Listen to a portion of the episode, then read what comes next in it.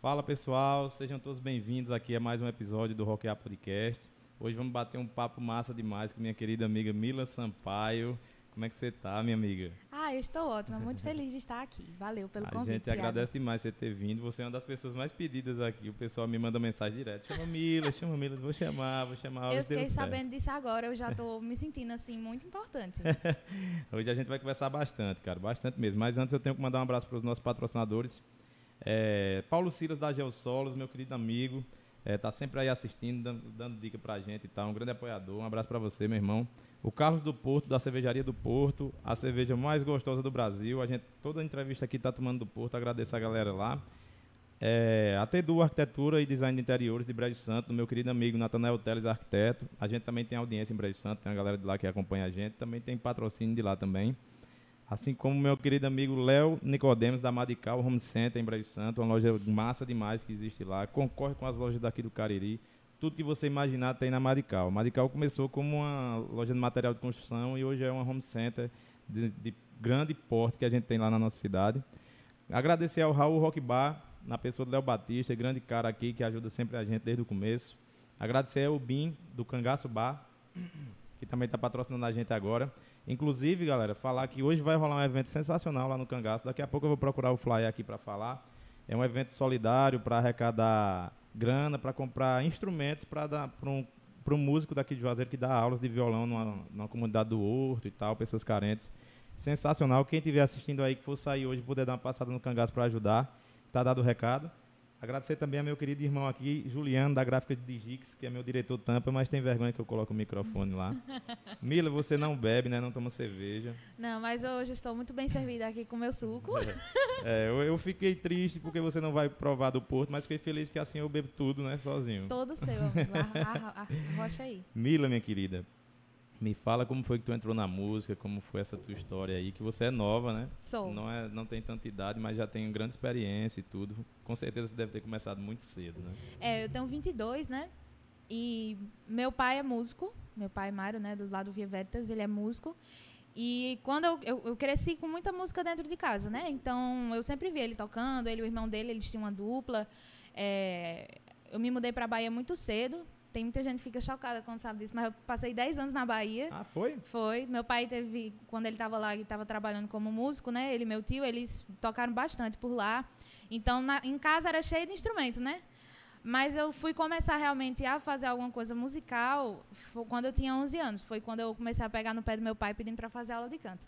Aí uhum. comecei e de lá para cá não parei mais, né? Então com 11 eu comecei a fazer aula de canto. Aí já comecei a a querer fazer umas coisas mais conceituais, compor. Com três eu ganhei o violão, né? E Sei. foi meu primeiro instrumento. Mas eu sempre fui muito interessada, muito entrona nas coisas assim de deixa eu tocar aquilo ali, tentar ver como é que faz e tal. Mas tu sempre teve instrumentos assim à tua disposição, né? Por teu pai ser músico, sempre tinha a possibilidade de, no intervalo, alguma coisa, pegar um violão, sei é, lá, um batuque. Tinha só uma coisa que é uma história assim até engraçada, porque eu ficava muito triste, que eu queria muito aprender a tocar violão e ele tem o bom costume de quando terminar de tocar o violão dele, ele de deixar as cordas bem soltas. E eu não sabia afinar. Então eu ia querer aprender os negócios, mas estava desafinada. Aí eu ficava tipo. não! Mas aí quando eu fiz 13 anos, ele me deu e me ensinou a afinar e deu tudo certo. Deu tudo certo, né? Deu. Aí, de, depois dos 13 anos, começou a, a, tocar violão, tudo. Como foi teu início, assim, pra tocar? Tu tocava sozinho ou tinha banda? Porque tão nova assim, eu acho que é difícil arranjar é, alguém pra tocar junto, né? Eu nunca tive banda, banda. Eu toquei, é, eu comecei cantando numa banda que meu pai tinha, né? Que era o Via Veritas, que eu fazia backing vocal. A primeira coisa que eu fui cantar foi backing vocal logo. É, Aí é. já comecei abrindo voz. Uhum. E, é, mas quando eu ganhei o violão, que eu comecei a tocar as coisas que eu, eu escutava sozinha, né? E tudo mais, era aquele negócio, sabe, adolescente que fica escondendo no quarto tocando sozinho, sabe? Uhum. Com medo que alguém escute. Pronto, era desse jeito. Mas aí o pessoal na escola começou a saber que eu tocava, aí sempre tem, né? Traz o violão. É, esse, esse aí é o ditado mais certo que tem, né? Traz o violão. Traz tem um amigo meu, que é o Adriano Lins, ele vai estar por aqui, ele seleciona a amizade dele conforme o traz o violão. Se é, alguém né? diz, vem pro meu aniversário e tal, e diz, não, não fala sobre trazer violão, ele vai. É. Se disser, vem pro meu aniversário e tal, traz o violão, aí já não vai, nem leva o violão, nem nada. é uma dica pra, pra você que não é músico, mas tem muitos colegas músicos, não precisa ser sempre pedir para ele levar o violão, sabe? Às vezes só chama ele, dá, já dá certo. A gente gosta também de conversar. É. A gente é, gosta, né, de conversar lá. aqui, ó. Exatamente. Mas é. Aí eu mas eu disse, traz o violão, né? Você. Traz o violão. Eu, opa, esqueci. Mais caro. Tô brincando, gente. Não pedi pra mas trazer, é. não. Fala é. aí. Aí, os aniversários. Sim, aí eu comecei a, a, tocar. Aí tinha um, show de talentos na escola. Aí eu, né, o pessoal me jogava. Uhum. E aí eu, e eu não reclamava, não, que eu achava era bom mesmo estar tá tocando, né, e tudo mais. E eu lembro que logo quando eu ganhei o violão, é, eu acordei no meu aniversário de 13 anos, aí meu pai me deu uma. É, me deu uma, a capa do violão, né? Aí disse, olha, você já tem a capa para quando você tiver o violão. Aí eu fiquei tipo assim. Valeu! Depois ele me deu o violão. Mas eu aprendi os acordes, eu chegava da escola, aí eu não tirava nem a farda, né? Já pegava o violão, aí já ficava lá, tentando fazer as coisas e tudo mais. Aí eu aprendi primeiro o sol e o mi menor. Aí eu fiz uma música com sol e o mi menor. Você já compôs uma música, já quando já aprendeu? direto. A música era boa? Não. Mas fez. Mas eu fiz. É, exatamente. Você né? lembra como é essa música? Eu Não só lembro que já era em inglês. Já, já começou a compor em inglês? Já, já. comecei a então, compor Então tu tinha contato com o inglês desde sempre, né? Desde sempre não. Na verdade, eu comecei a fazer inglês não foi nem porque eu queria. Foi porque meus primos iam fazer curso de inglês e eu queria ficar com eles, né? Uhum. É da mesma idade, assim. Aí eu disse, deixa eu ir, eu quero fazer curso de inglês, jura. Eu queria ficar na, com eles, né? Com o pessoal. E aí eu engatei. Eu acho que eu comecei a fazer inglês com, no, com, com 10, eu acho. 10? 10 anos. Aí quando eu tinha 13 anos, foi justamente a idade que eu ganhei o violão, eu tinha acabado de terminar o curso. Sei. Foi bem rápido, né, pra mim. Uhum. Mas eu tinha acabado de terminar o curso. Então eu tava naquele aquele vucu vucu de querer fazer tudo em inglês. Aí as Sei. bandas que eu escuta, escutava era tudo em inglês. Aí uhum. eu já uhum. comecei assim. Também tinha o bônus de que eu podia escrever o que eu quisesse, né? Que na minha cabeça ninguém nunca ninguém ia entender. Ia entender, né? Jamais. Mas é mais ou menos isso mesmo, acontece muito isso. É. Qual que era que tu ouvia, assim, banda internacional, já tão nova? É, eu cresci com aquele DVD de flashback. Massa demais. Ótimas referências. No, 92 clipes, alguma coisa assim. Sei. Pronto, eu amava Rá. Ah, Meu clipe preferido era aquele do Hunting High and Low. Até uhum. hoje eu fico emocionada quando eu vejo. Mas quando eu comecei a escutar as coisas que eu ia procurando, né? Já foi uma parada mais alternativa, assim. Então, tem um álbum que foi um dos primeiros álbuns que eu baixei no For Share, quando a gente baixava música. É, eu sou dessa época também. Até mais que você. Até mais eu sou do eu. tempo que para baixar uma música tem que esperar horas. Eita, menino. Horas eu, e horas. Pronto, eu só baixava o disco no For Share, não, não baixava música uhum. avulsa, né? É, é, um álbum que eu escuto até hoje. É o Forever Forever Go, do Bon Iver. E Bon Iver, Bon Iver. Eram os dois álbuns, assim, que eu escutava o tempo todo. O Sei. tempo todo. Aí eu tive a minha fase meio emo também, né? Eu escutava Massa. Paramore. Aí eu tive a fase de saber se eu ia querer ser roqueira. Aí eu baixei uns discos mais pesados, mas eu tinha medo. então não é pra mim. Você tinha medo de quê? O que é que tu ouvia? Quando começava o gutural. Sei. Começou o gutural. Mas tu lembra o que é que tu ouvia? Eu não lembro porque foi só uma tentativa. foi, foi, só uma tentativa. Eu sei como é. Mas eu também não escuto muito esses rock pesados, não. De vez em quando escuto, sim. Eu gosto muito da é... parte do, do, rock clássico, assim. Glam é. rock é meu paraíso. Massa demais. Amo demais. Massa demais. Aí, Mila, essa questão de tu ter teu pai ser músico e tal, você aprender a tocar cedo e tudo, tu começou a, a, a andar para um caminho mais profissional, assim, já desde sempre, ou você teve uma, uma, um contato mais lúdico com a música no começo, assim? Porque como tu fala que já começou a compor, né, já parece foi. uma coisa que foi bem mais séria para você, já foi uma coisa que foi entrando na sua vida já para tipo lhe consumindo, né? Uhum. Como foi para ti essa questão? Tu ficou brincando de música um tempo, ou já foi Pro profissionalismo. Assim. Meu tempo de brincar de música foi exatamente um ano, eu acho. Porque hum. com 14 eu comecei a dar aula de música. Foi quando a gente abriu o Via Veritas, que é a escola que eu trabalho até hoje, né? A gente tem lá o, é o estúdio e também é a escola de música. E aí quando abriu era eu e meu pai. Então a gente abriu, era eu dando aula de musicalização e aula de violão para a criança, Sei. né? Então eu já comecei a levar isso muito mais a sério. Então antes era meu passatempo preferido né? Era o que eu queria fazer quando eu não estava estudando, coisa da escola. Uhum. Mas muito rápido virou, tipo assim, o meu trabalho, sabe? Desde cedo. E aí eu, eu nunca deixei de lado essa parte de, de, de criação. Era sempre, tipo, eu estava dando aula, né? Então eu, eu, estudava de manhã e dava aula de tarde. E sempre que eu tava no meu momento livre, eu tava ali tocando também, né? Aquela coisa clássica de, Hum. de, de, de música a gente não consegue ficar longe do instrumento, né? Aham. Não tem quem faça. Então eu comecei a levar a mais, mais sério, assim, logo de cara. Mas não necessariamente pensando, ah, eu vou. Eu acho que eu não tinha nem essa visão de, tipo, tanto tempo pra frente, sabe? Eu tava mais ali na hora, querendo fazer e tal, Sei. querendo conhecer gente que fazia. Foi nessa onda que eu, eu conheci o pessoal, conheci o Valbert, conheci o Bismarck, né? Que me indicou, Bisma. valeu, Bisma. Bismarck. Bisma me mandou mensagem tipo assim, ó, entrevista essa menina aí, se não entrevistar, eu tô intrigado. Nossa, Não, tô brincando. Ele, ele É falou muito muito bem, ele disse, ó, se liga no trabalho de Mila e tal, olha aqui o disco dela e tudo, ela é sensacional e tal, olha esses vocais, se liga nessa música, olha essa parte aqui, não sei o que, ppp. Eu fui ouvir realmente fiquei muito impactado, cara, que eu não conhecia. Mais um nível de vocais assim, mas a gente vai falar dessa questão mais pra frente, né?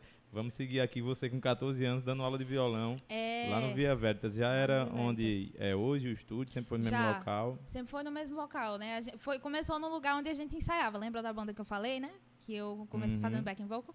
Começou lá e a gente foi organizando pra ir abrindo as salas e tudo mais. E, chama, e o pessoal foi conhecendo aos poucos. E aí eu fazia apresentação na escola. Nessa época, quando eu comecei a dar aula, já comecei a estudar no Paraíso. Eu tava no ensino médio, né? Uhum. Aí tinha a semana estudantil, aí eu me apresentei uma vez na semana estudantil, né? Aí o pessoal ficou tipo, meu Deus, não sei o quê, de onde é e tal. Aí já foi um monte de gente lá pro estúdio, né? Aí foi tendo essa divulgação. Eu, eu tocava e o pessoal, caramba e tal, olha, tem isso daqui, onde é? Aí ia lá pro estúdio, né? então você- é mais ou menos assim que funciona. Inclusive, Sei. até hoje, mas ah, eu acho, né? Eu, ah, eu sempre carrego muito essa bandeira, né? Eu estou aqui com Com Via Veritas Via Records. Veritas Records, que é a- o selo que a gente abriu recentemente, Vocês têm um né? selo de gravação. É. Então o estúdio hoje funciona com quais ramos? Ensaio, gravação, produção. O que é que vocês trabalham assim? A gente não está trabalhando com ensaio, porque a nossa estrutura é escola e, é, e estúdio, né? Então a gente já tem que se dividir bastante entre esses dois. É, a gente tem uma estrutura bem grande, mas mesmo assim é, é, é você, é meio complicado você conciliar as duas coisas. Mas a gente trabalha com produção, né? Eu, estou à frente dessa parte de produção agora. Ah, com produção, a gra- gravação, né? Tem a questão do selo que a gente está fazendo. E tem a parte da escola, que a gente também está com, tá como ah, polo para uma universidade, né? Então a gente está fazendo essa parte de, de, eh, das provas e tudo mais, acontece ah, lá, né? pode crer. Inclusive tem licenciatura em música, tem bacharelado. Dá Massa pra- dá pra você demais. fazer lá, né? É pela Unis. E aí, assim que tá funcionando lá hoje. Show de bola. Mas sobre o selo, eu fiquei curioso sobre o selo. Sim. Vocês selecionam a galera aqui pra, pra gravar e lançar por lá e tudo. Quantos artistas vocês já têm nesse selo? Como é que tá funcionando Ah. a questão da divulgação do selo também? A gente agora, no momento, a gente tem cinco artistas, né? Quem Porque a são? gente. Se- Pronto, a gente tem, tem. Eu fui a primeira. Aham. Aí tem o Túlio Melo, que o Túlio lançou um single no ano passado, mas o Túlio agora tá fazendo cruzeiro lá na Itália, Massa, cantando em cruzeiro. Massa. Tem a Giovana, que ela ainda não chegou. A gente tem vários projetos, mas não chegou a lançar nada com ela ainda, porque ela foi embora fazer mestrado nos Estados Unidos. Aí os povos tá assim. e eu aqui, viu? Firme e forte. Mas é porque seu lugar é aqui, sim. Vai Aí lá. tem o Lucas, que lançou single recentemente, que foi o Lucas. Foi o, o, o single que eu. esse- o dele foi eu que produzi, né? Sei. E lançou o Cold Waters. É, e tem o. Eu, nem tá essa informação lá no, no Instagram ainda, mas eu posso falar já. Mas Pode tem falar. o Elvis. Que ele fez um feat comigo no meu álbum. A gente canta Hum. junto tem um tempão. To Dream For. Isso! Musicaça, e aí, linda. é, eu tô produzindo as músicas dele agora. A gente vai lançar um negócio legal. Sei. São cinco artistas do selo do Via Vetas Records. Isso.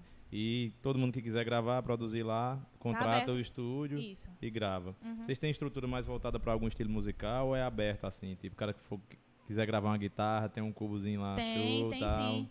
Tem sim.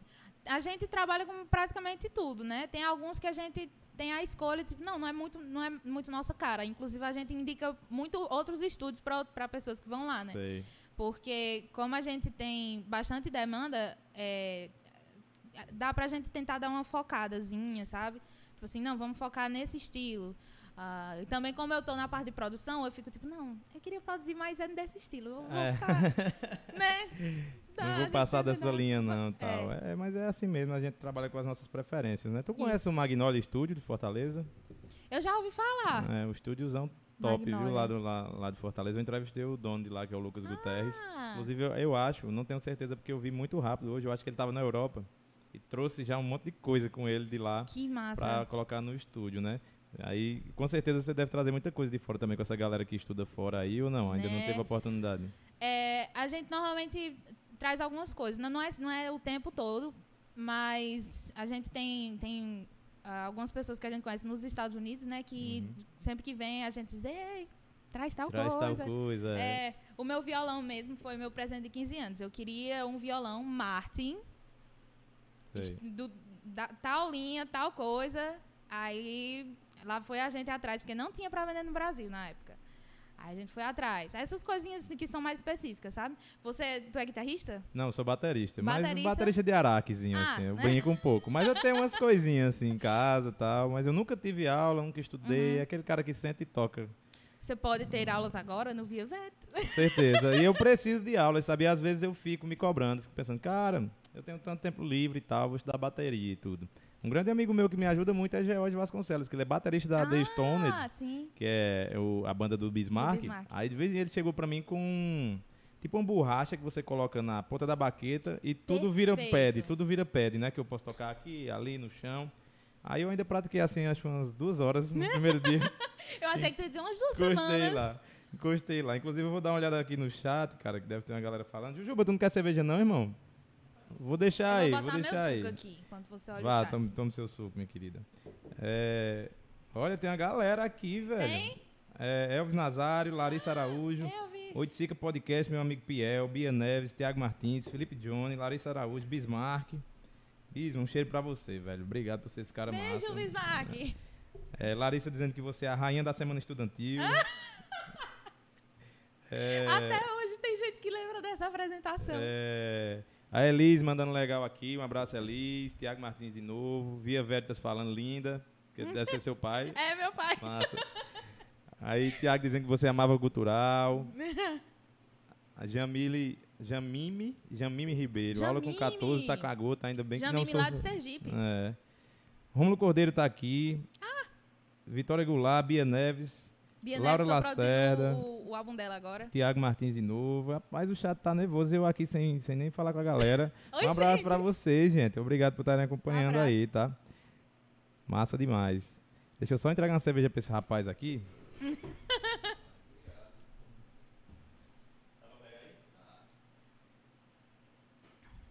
Fica nervosinho quando eu Oh, boto ele na Deus. fita assim. É. Tropeçar, um negócio assim. É. Aí, Mila, tu com 14 anos, dando aula já e tal, como foi essa tua questão pra tentar montar um projeto teu mesmo, assim, fazer tuas músicas e tal? Como começou essa. É, eu fazia muito, algumas coisas sozinha, né? Tipo, fazia aquelas gravaçãozinhas. Inclusive tem um vídeo meu no YouTube, meu primeiro vídeo do YouTube é com celular mesmo e tal. Mas eu sempre tive o, o- o incentivo, sabe? Pra, é, pra investir nessa minha parte de, de música autoral mesmo e tal. Só que, sabe, a pessoa às vezes fica com uma vergonhazinha, fica com medo do. Sei lá, você postar e ter tipo do- do- dois views. Ou você postar e alguém falar que tá ruim, entendeu?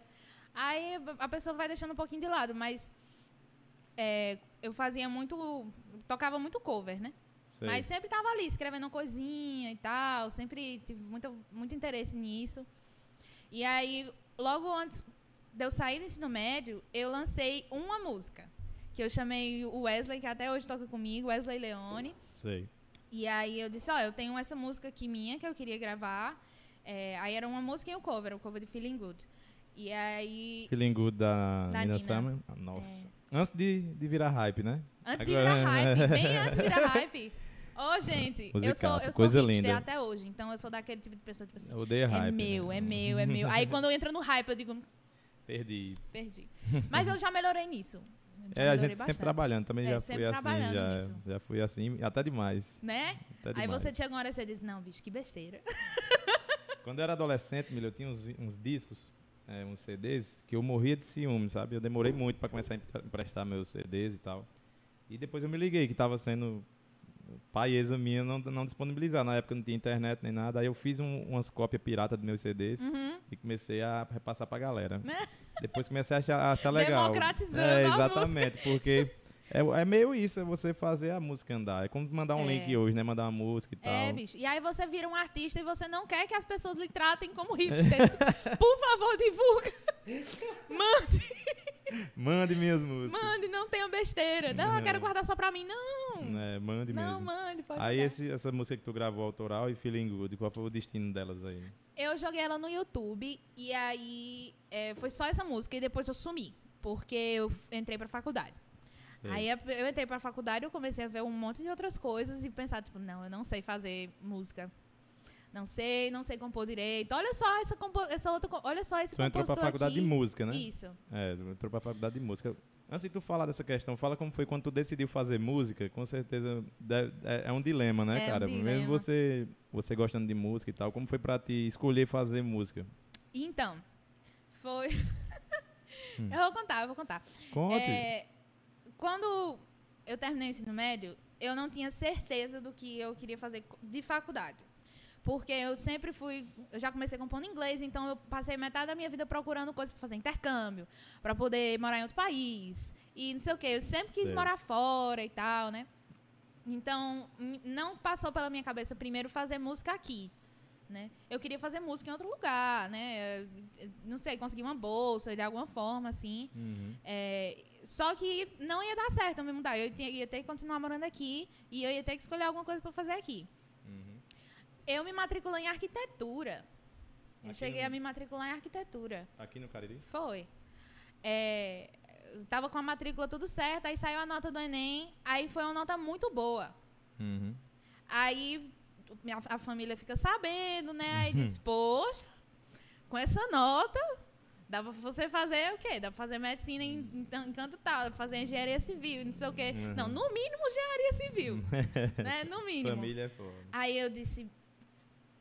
E com amor no coração, a gente entende, né? Que é com amor no coração Ah, isso, né? sim, sim, sim. Sorry. E aí, é, aí eu disse, gente, vamos fazer o seguinte. Eu vou colocar para engenharia civil. Só que eu vou colocar como segunda opção. Porque se eu não passar em música, que é a primeira, eu passo em engenharia civil. aí é, eu passei em música, né? Eu passei, Certo. inclusive, foi super legal que é, os meus tios me levaram, eu passei em primeiro lugar, né?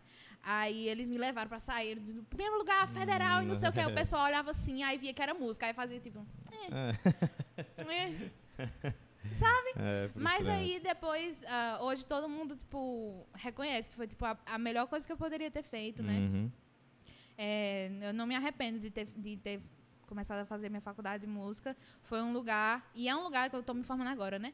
Mas é um Uhum. lugar que eu, eu aprendi muita coisa, conheci muita gente. Eu acho que a, a parte mais importante foi eu ter conhecido tanta gente como eu conheci, sabe? Músico bom mesmo que a gente tem por aqui. É, e é primordial também você atuar na, na- no local em que você estuda, cara.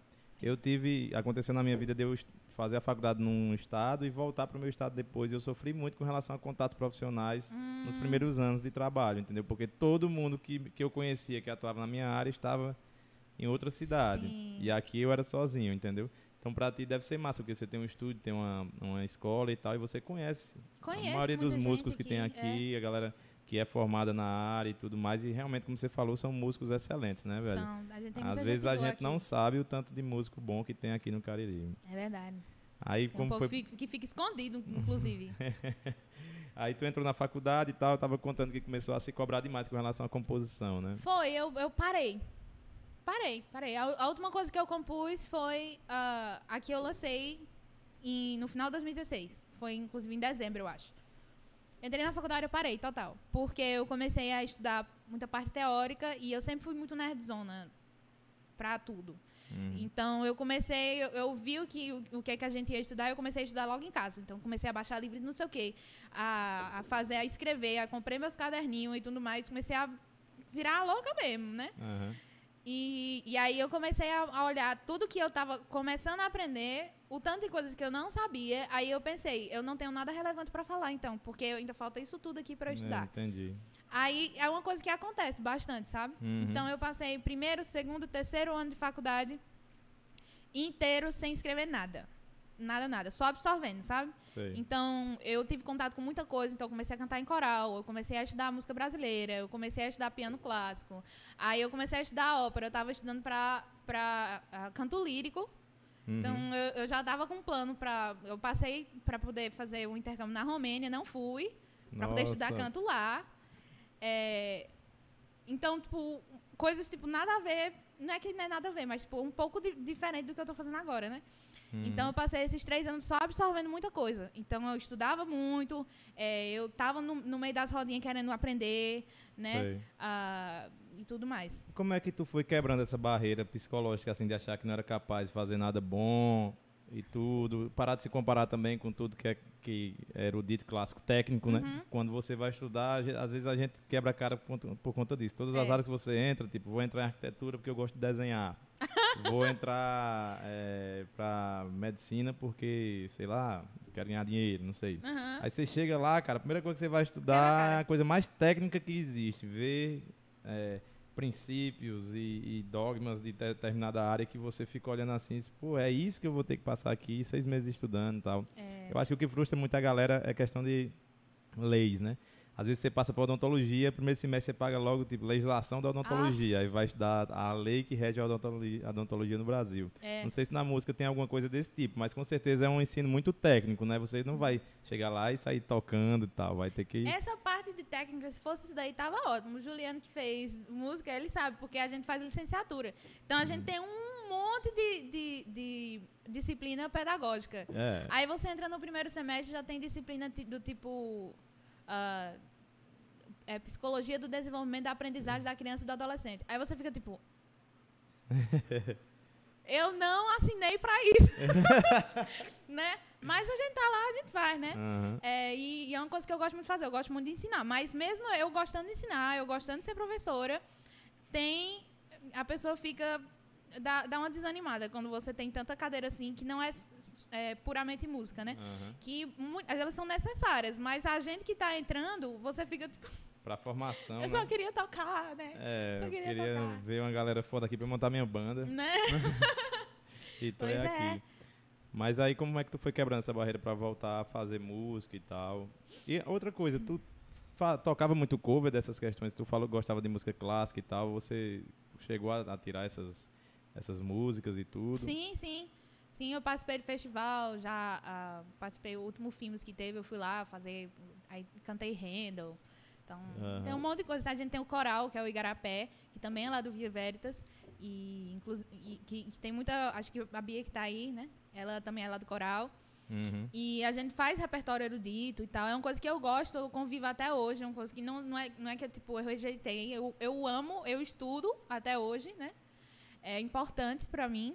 Uhum. Mas, é, e foi é, e essa, esse meu que bloqueio pra escrever foi uma coisa que eu mesma coloquei em mim, né? Ninguém chegou pra mim e disse nada desse tipo, mas às vezes pessoa- eu me cobrava muito nesse sentido. E aí eu comecei a, a parar mesmo. E aí quando eu fui meio que obrigada a voltar. Voltar a compor. Fui obrigada, foi, porque Conta essa história aí. Meu pai, Ikemuel, que é produtor do meu álbum, fez a mix, fez a marcha também, produziu junto comigo. Kemuel estava na à frente das produções lá do estúdio ah, do- no, no começo do ano passado. Comecinho mesmo. E aí, ele e meu pai decidiram que era. Eu tinha que soltar alguma coisa, entendeu? Como é que ela tem. A gente tá produzindo todo mundo de fora e não sei o quê, e a gente não lança nada de Mila. Uhum. Aí eles chegaram pra mim e disseram, ó, nós vamos gravar uma música sua. Aí eu disse, eu não tenho mais música, eu parei de compor. Aí ele disse, não, pois acha alguma coisa aí, não sei o quê. Aí eu achei uma das músicas que no dia que eu gravei essa The Great Pretender, que é- foi a que foi pro YouTube, o Feeling Good, eu também tinha gravado outra que não foi pro ar. Uhum. Aí eu disse, ó, tem essa daqui, que eu não lancei, mas tá aí, se vocês quiserem usar, fica à vontade. Aí o Kemal pegou a música, eu mostrei pra ele como era, mandei a letra, mandei a cifra e tal. Aí ele fez a produção, eu coloquei a voz, só que nesse processo de ele começar a fazer a produção, eu olhei pra música, aí a música tinha a estrofe e tinha um refrão. Aí eu disse, rapaz, eu acho que se eu mudasse isso daqui ia ficar melhor. Aí eu mudei um negocinho, né? Aí ele disse, mas eu acho que essa música ela precisa de uma segunda parte. Será que eu consigo escrever? Aí eu fui tentar escrever uma segunda parte. Aí escrevi a segunda parte. Aí Kemal disse, tá faltando alguma coisa no final. Aí, ele- aí a gente inventei um zoô, umas coisas assim. Uhum. Aí ele disse, pronto, era isso. Ou seja, eu terminei de compor uma composição lá de 2016. Sei. Aí eu disse, mas Eu acho que eu ainda sei fazer isso. Já tinha esquecido. Aí foi to Dream 4. Foi essa, To Dream 4 é a música Foi. Antiga. Exatamente. Caralho, Que eu escrevi com 17. Eu posso estar enganado, mas é a principal música do álbum, né? A que mais saiu, o, assim, o- né? É, o, o álbum ia ser chamado Dream 4. Uhum. né? E aí, inclusive, a primeira versão foi, foi uma, uma versão um pouco mais pop, assim. é, que foi a primeira que saiu, né? E aí, quando a gente foi fazer o álbum, eu disse, não, eu quero fazer uma coisa diferente com essa mesma música. Inclusive, se, se você escutar a versão que saiu como single, a versão do álbum é totalmente diferente. Tem o né? single disponível, tem? Tem. Que foi a É. primeira coisa que eu lancei. Aí, quando... Logo antes de lançar, porque foi um processo até um pouco demorado, porque entrou pandemia. Aí, a gente não podia gravar, né? Uhum. Então, a gente começou a gravar, entrou pandemia, parou. Aí eu disse, e agora? O que, é que eu vou fazer? Eu, eu achei legal terminar aquilo ali, eu vou tentar compor mais coisa. Aí eu comecei a tentar ah, escrever outras coisas, e aí foi quando eu comecei a realmente me divertir, porque eu comecei a pegar tudo aquilo que eu tinha acumulado em três anos sem fazer nada, só acumulando, só acumulando, só acumulando. E aí eu comecei a colocar tudo pra fora. Então, tem muita referência clássica que, eu- que eu uso no, no- no- No né? Bad Thoughts, né? em Bad Thoughts, muita coisa assim. É, muita coisa de coral que eu estudei, muita coisa de grupo vocal que eu participei do vocal set com, com, com o Elvis, muita coisa que ele me ensinou, né? Uhum. Então, eu fui pegando tudo aquilo que eu tinha aprendido, tudo que eu tinha aprendido também em relação à leitura, à escrita de poesia, porque eu sempre fui. a- eu também gostei muito de ler poesia, né? E eu leio muito em, muito em inglês, por causa. Desde de, de cedo, muito em contato com isso, né? Dos- Desde os 13, só vendo coisa em inglês. Uhum. E aí eu comecei a, a, a colocar algumas coisas, escrever mais coisas e tal. E eu sei que, tipo, dentro de um mês, que foi logo um mês, quando bateu a pandemia em março, em março eu escrevi quase. Acho que 90% das músicas que estão em Bad Thoughts eu escrevi em março. Né? Sei. 80, 90%. E aí foi tudo de uma vez, então eu fiquei muito fominha de uma vez só. aí eu não parava mais. Era direto tentando pensar em alguma coisa, e escrevendo e testando. Aí eu, meu Deus, como é que eu vou fazer para eu registrar isso? Aí eu peguei um gravadorzinho, um portátil que tem lá no estúdio, porque eu, eu, nessa época eu tava morando na casa da minha avó. Aí eu levei pro meu quarto, Sei. Aí eu passava até de madrugada, ó, tentando gravar as coisas, não sabia mexer em nada, nada, absolutamente nada. Mas comecei a gravar as coisas com um gravadorzinho mesmo, né? E colocar, tipo, ah, vou abrir vocal aqui, vou tentar abrir um vocal aqui que fica legal. Aí comecei a fazer umas demos, né? Porque a ideia era só a gente ir lançando singles. Então era para lançar o To Dream 4, que foi o que a gente lançou, depois eu preparar alguma coisa lançar, né? Ficar nessa coisa mais pingada mesmo. E eu disse, não, agora eu tô com um monte de música, agora eu quero gravar. É um disco, vou fazer Agora, um eu- disco. é, eu quero gravar e a ideia era um EP, né? Aí eu comecei, a mandava muita coisa pra Kemuel, coitado. Todo dia, eu, Kemuel, olha essa daqui que eu fiz. Aí eu mandava pra ele. Kemuel, não sei o quê. Kemuel, não sei o quê. Mandava pra ele, mandava pra Hugo. E aí eu fiquei muito empolgada. Muito, muito, muito empolgada. E aí a gente começou a produzir, né? Aí a gente lançou o To Dream 4. Pra tu ver, viu? A gente começou a produzir antes da pandemia, mas a gente só lançou o Dream 4, acho que foi em junho. Né? O novo single, né? a foi música, o primeiro single, Certo. assim, mesmo, mesmo, né? Uhum. Aí eu já chamei o pessoal pra tirar foto, já tava mais animada quando a gente lançou o Dream 4, já queria fazer mais coisa, né? Aí chamei o John pra tirar foto do, do, eh, minhas fotos, aquela que eu mandei, né, que tá na, na thumb. Maravilhosa Hum. aquela foto. Eu não sou bonita daquele jeito, mas eu tô linda na foto. É, ele foi, tirou, né? Aí eu comecei a pensar em conceito. Aí chamei Bel, Bel que é a minha amiga que, que fez a, a arte da capa. A gente começou a se animar bastante. Foi logo quando a gente resolveu abrir o selo, né? Sei. E aí eu disse, não, já lançamos o Dream 4, qual é a próxima? Aí eu escolhi uma das que eu já tinha, né? Aí a gente foi lançando e tal, de pouquinho. Quando chegou em setembro, que foi quando eu lancei Call It Home, que foi a última que foi single, Sei. aí eu disse, cara, eu ainda tenho um monte de música, será que vai dar pra eu lançar? Não sei. Vamos ver o que, é que eu vou fazer com isso. E na época não tava podendo ir, tipo, não tava podendo ter muito trânsito de gente, né? De setembro do ano passado tava horrível. Então eu disse, eu vou ter que aprender a fazer as coisas. Aí lá fui eu, pro estúdio, tentar aprender a ligar coisinha por coisinha, o que é que isso daqui faz. E aí eu passava horas, horas, horas. Todo o tempo que eu não estava dando aula, eu estava no estúdio estudando Aprendendo. e né? aprendendo, para poder fazer minhas coisinhas. Deu certo, eu acho. Massa demais, ficou sensacional. Antes da gente seguir na história, tem um monte de gente aqui mandando mensagem, cara. E muitas pessoas pedindo pra você mandar um abraço pra elas. Ah, diz. Deixa eu procurar Meu aqui. momento, meu momento Deixa especial, eu procurar gente. aqui, viu? Quem é que tá mandando aqui. George dizendo Mila e Grammy, rapaz, concordo, viu, George? George, George que fez. É, não, George Vasconcelos, o Ah, baterista tá. da The Stone. Valeu. É, baterista top aí, viu? A Jamime dizendo que você é um gênio. É, Oi, Jamime. a Jamime dizendo, Samuel tá assistindo comigo via Google Meeting. Ah, eu, Sam- Samuel veio aqui no Cariri ah, tem duas semanas pra gravar pro álbum da Bia. Foi bem legal. O Samuel tem um álbum maravilhoso chamado Malsoante. Quem não escutou ainda, escuta, porque Vitor vale a pena. Cooper tá dizendo que é seu fã. Quem? Vitor Copper. Copper ou Cooper? Ah, Você conhece ele? Eu conheço o nome, eu não tô nick- lembrando, não tô lembrando pela, pelo. Ele pelo tá dizendo aqui, manda um abraço pra seu fã, Vitor Copper. Abraço para o meu fã Victor Copper. Um beijo. Obrigada pela audiência, pelo Ibope. É, tem outra aqui, você pode mandar um abraço pra mim e isso a Juliana Ellen pedindo. Oi, Juliana, um abraço pra você. Sinta-se abraçada. Um Beatriz beijo. dizendo que o fã, fã clube de Natal tá aqui. Eita! Massa, ah, é viu? Bibi, é Bibi, né? Amiga de Hugo. Sim, oi Bibi, tudo Beatriz Araújo. Massa, galera, massa. Continue aí, quiserem mandar perguntas, pessoal, fica à vontade, viu? Eu vou ler daqui a pouco. Aí, Mila, tu foi pra cima aí desse álbum, fez esse álbum inteiro, lançou três singles, foi? Lancei três singles E, e, aí depois como o disco. depois o disco. Como Tem quantas falei, faixas né? o disco? São 12 faixas. 12 faixas. É muita coisa, né? É. Pelo que eu vi lá, cara, eu- eu- a gente percebe muita questão de música clássica e muita coisa de meio ópera, assim e tal. É como essa tua referência, assim, o que é que tu escutava que te colocou assim na música clássica e tal, nessa questão de canto lírico e tudo, porque é bem diferente, cara, é, massa por conta disso.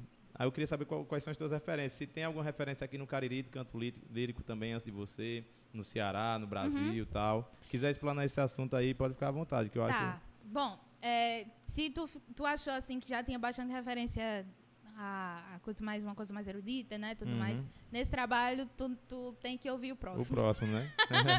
O próximo tá uma coisa assim. Na, estourado na cara mesmo, né? Aham. É, mas, ah, como eu estava estudando, né, canto lírico, eu estava estudando canto lírico e eu também sempre fui, fui muito ratinha, eu sempre gostei muito de análise, de, de, de harmonia, etc. É, Hugo, que é meu namorado, ele é Uhum. regente, né, maestro, então ele, a, gente, a conversa da gente é música. Sei. Então a gente se, a gente se encontrava pra- pra jantar e daqui a pouco tava falando sobre música e ia es- escutar uma cantada do bar, entendeu? Uhum. Então, eu, eu tive muita referência, assim, mas eu acho que as principais desse álbum foram as músicas que eu cantei em coral, muita coisa que eu cantei em coral, muita coisa ah, um pouco mais moderna, assim. Ah, tem o, o Steven Lounsbrook, né, que é um compositor. Ele é, ele nasceu no Crato, mas ele está nos Sei. Estados Unidos hoje. E ele é um compositor. ah, e ele fe- fez algumas peças para coral que eu cantei junto com o coral da gente. E a sonoridade sempre me agradou bastante. É, eu sempre fui muito fã do Debussy. Quem vai gostar é Samuel. Se Samuel estiver assistindo, ele vai adorar, né? Mas de- é, uma coisa mais solta, assim, mais um pouco mais impressionista, sabe? É, eu, eu sou, eu sou muito fã de cluster, então vai ter muito disso na minha música. Até porque também eu sou só uma pessoa abrindo voz. Aí eu não tenho uma extensão desse tamanho. Eu tenho que botar as notas pertinho mesmo. Uhum. É, então eu tenho algumas dessas referências no meu álbum, né? Inclusive, eu vou botar. Pra, se você quiser, eu vou até te mandar também. Mas tem, um- eu fiz uma playlist porque um amigo meu pediu, uma playlist com só com música instrumental, assim, né? É, e aí eu coloquei muitas dessas músicas que eu tô falando, né? Que eu tô pensando nelas, na verdade. Coloquei na playlist e eu vou colocar ela no meu perfil do Spotify. Então aí quem quiser, entra lá, dá uma escutada. São músicas instru- instrumentais que tu curte ouvir, assim. Isso. Tem referência com o teu trampo. É, inclusive tem uma música só instrumental no meu álbum, né? Que é Aham. Water Mirror, que eu fiz. Massa. Aí tu toca o quê? Tanto nesse álbum aí, tudo? Quase tudo. É, eu, no álbum eu toquei, os pianos são todos eu, né? Toquei piano, toquei violão. Tem uma faixa que eu toco violão base e o Lucas Queiroz, que é guitarrista também, amigo meu, ele toca um violão solo. Então toquei piano, toquei violão, toquei umas percussões do nada. Tem, não tem tanta percussão, não, assim, né? Não. Não tem- acho que não tem bateria em nenhuma música, eu tenho. Tem só em Alison Breeze. É, né? Alison Breeze tem, tem bateria. Mas é, é, em Throwing Words, por exemplo, que tem uma coisa, uma, umas percussões assim, eu fiz coisa com copo, é, com palma, assim, mais, mais nesse sentido, né? Uhum. E os arranjos de, de corda do álbum foi todos, é, todos que eu que fiz, né? De corda e também de sopro. Tem Quicksonic, né? Aí tem trombone, tem, um trombo, tem uns trombones fazendo umas sopro bases. também? Não, não. Eu escrevi o arranjo. Certo.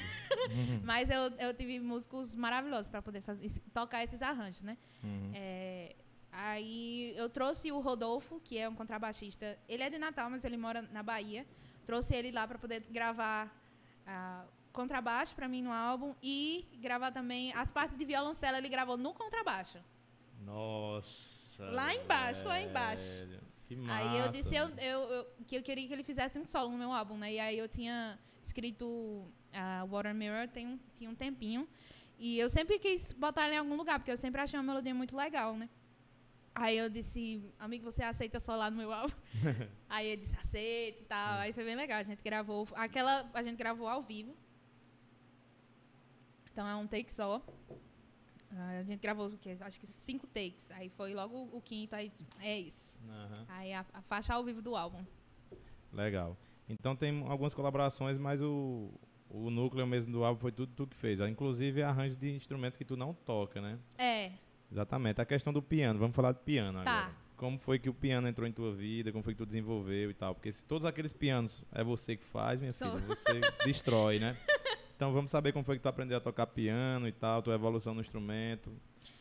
Como eu falei, eu sempre eu, é, eu sempre escutei música uh, música instrumental, né? Mas não era num volume tão grande quando eu entrei na faculdade. Mas desde acho que quando eu fiz uns 14, 15, eu comecei a escutar bastante música instrumental e principalmente música para piano, né? Então eu escutava muito uh, uh, muito Debussy. Eu vou usar o Debussy como exemplo aqui. Uhum. Aquela suíte eu amava demais. E aí eu sempre quis aprender a tocar piano, mas, por exemplo, meu pai, ele não toca piano. Ele sabe tocar e tudo mais, né? O que precisar, ele tá lá. Mas eu nunca tive aula de piano nem nada. Então, quando eu entrei na faculdade, disseram, ó, oh, tem a turma de piano e tal. E, pois é pra lá que eu vou. Porque eu só tocava violão e eu sabia onde é que as coisas estavam no piano, né? Eu sabia achar as notas e tudo mais, mas não, eu não sabia tocar piano. Então eu comecei a fazer, eu fiz dois anos de, de, de piano na faculdade, né? A, a, minha prática foi em piano. E eu tive uma professora maravilhosa, que eu só chamo ela de tia, tia Ruth. Uhum. É, e aí eu fui entrando em contato com esse repertório lá na faculdade, né? Então tinha as peças que ela passava na aula, mas eu, a pessoa fominha, né? Aí ficava caçando coisas na internet. Tipo assim, vou tocar essa peça agora, vou aprender isso daqui, não sei o quê. E aí eu fui aprendendo assim, né? E como eu sempre me acompanhei, é, eu acho que, tipo, potencializou a quantidade de vezes que eu estava ali no piano estudando. Porque ou eu estava no piano estudando piano, ou eu estava no piano me acompanhando, ou eu estava no piano dando aula de canto. Uhum. Então, o tempo todo, né? Então, sempre muito em contato. E é um, um instrumento que fala muito para mim. Eu, eu, eu, gosto muito de escrever no piano, porque tá tudo lá. Eu consigo é, me achar logicamente por lá. E como eu falei, eu gosto muito de, uh, de fazer muita coisa com viagem harmônica e não sei o quê, umas coisas mais diferentonas. Eu consigo pensar com o dedo já lá na hora, né? Uhum. É uma uhum. coisa que não acontece no violão. Eu gosto muito de compor no violão também, mas no violão eu vou pelo som. Porque eu não sei me achar no violão. Hum, eu, eu acho troncha. Mas tá lá, né? E aí, no álbum, é, tem, tem algumas coisas meio, meio minimalistas, né? Uh, aí tem o Odela, que é bem, bem mais tronchinho. Inclusive, vou ter que tocar o Odela ao vivo. Eu tô assim com medo. Mas vai dar certo. E quando foi. Uh, falando no próximo álbum, né? Quem gosta de spoiler, gente? Quem gosta de spoiler? Mas o próximo álbum, ele é piano total. Ele é piano e orquestra, né? Vai ser piano e orquestra. Nossa, velho. A gente vai gravar Lá em Natal, se Deus quiser. Que massa, velho. Já se tá, tiver aí. Já tá tudo pronto, essas músicas. Tá, tá tudo pronto. Eu escrevi o próximo álbum em 10 dias. Escrever que tu diz tudo, né? Tudo. Música e letra e tudo. 10 músicas, 10 dias. Nossa e senhora. tudo no piano. Então, essas referências que a gente tá falando vai, tipo assim, extrapolar, principalmente questão de, de operática mesmo, né? Uhum. Vai extrapolar no próximo álbum. Aí vai estar tá por lá. Pode crer. Então, quando tu teve esse destrave para compor, cara, tu fez muita coisa, né? Tem muita coisa muita. de fora ainda desses.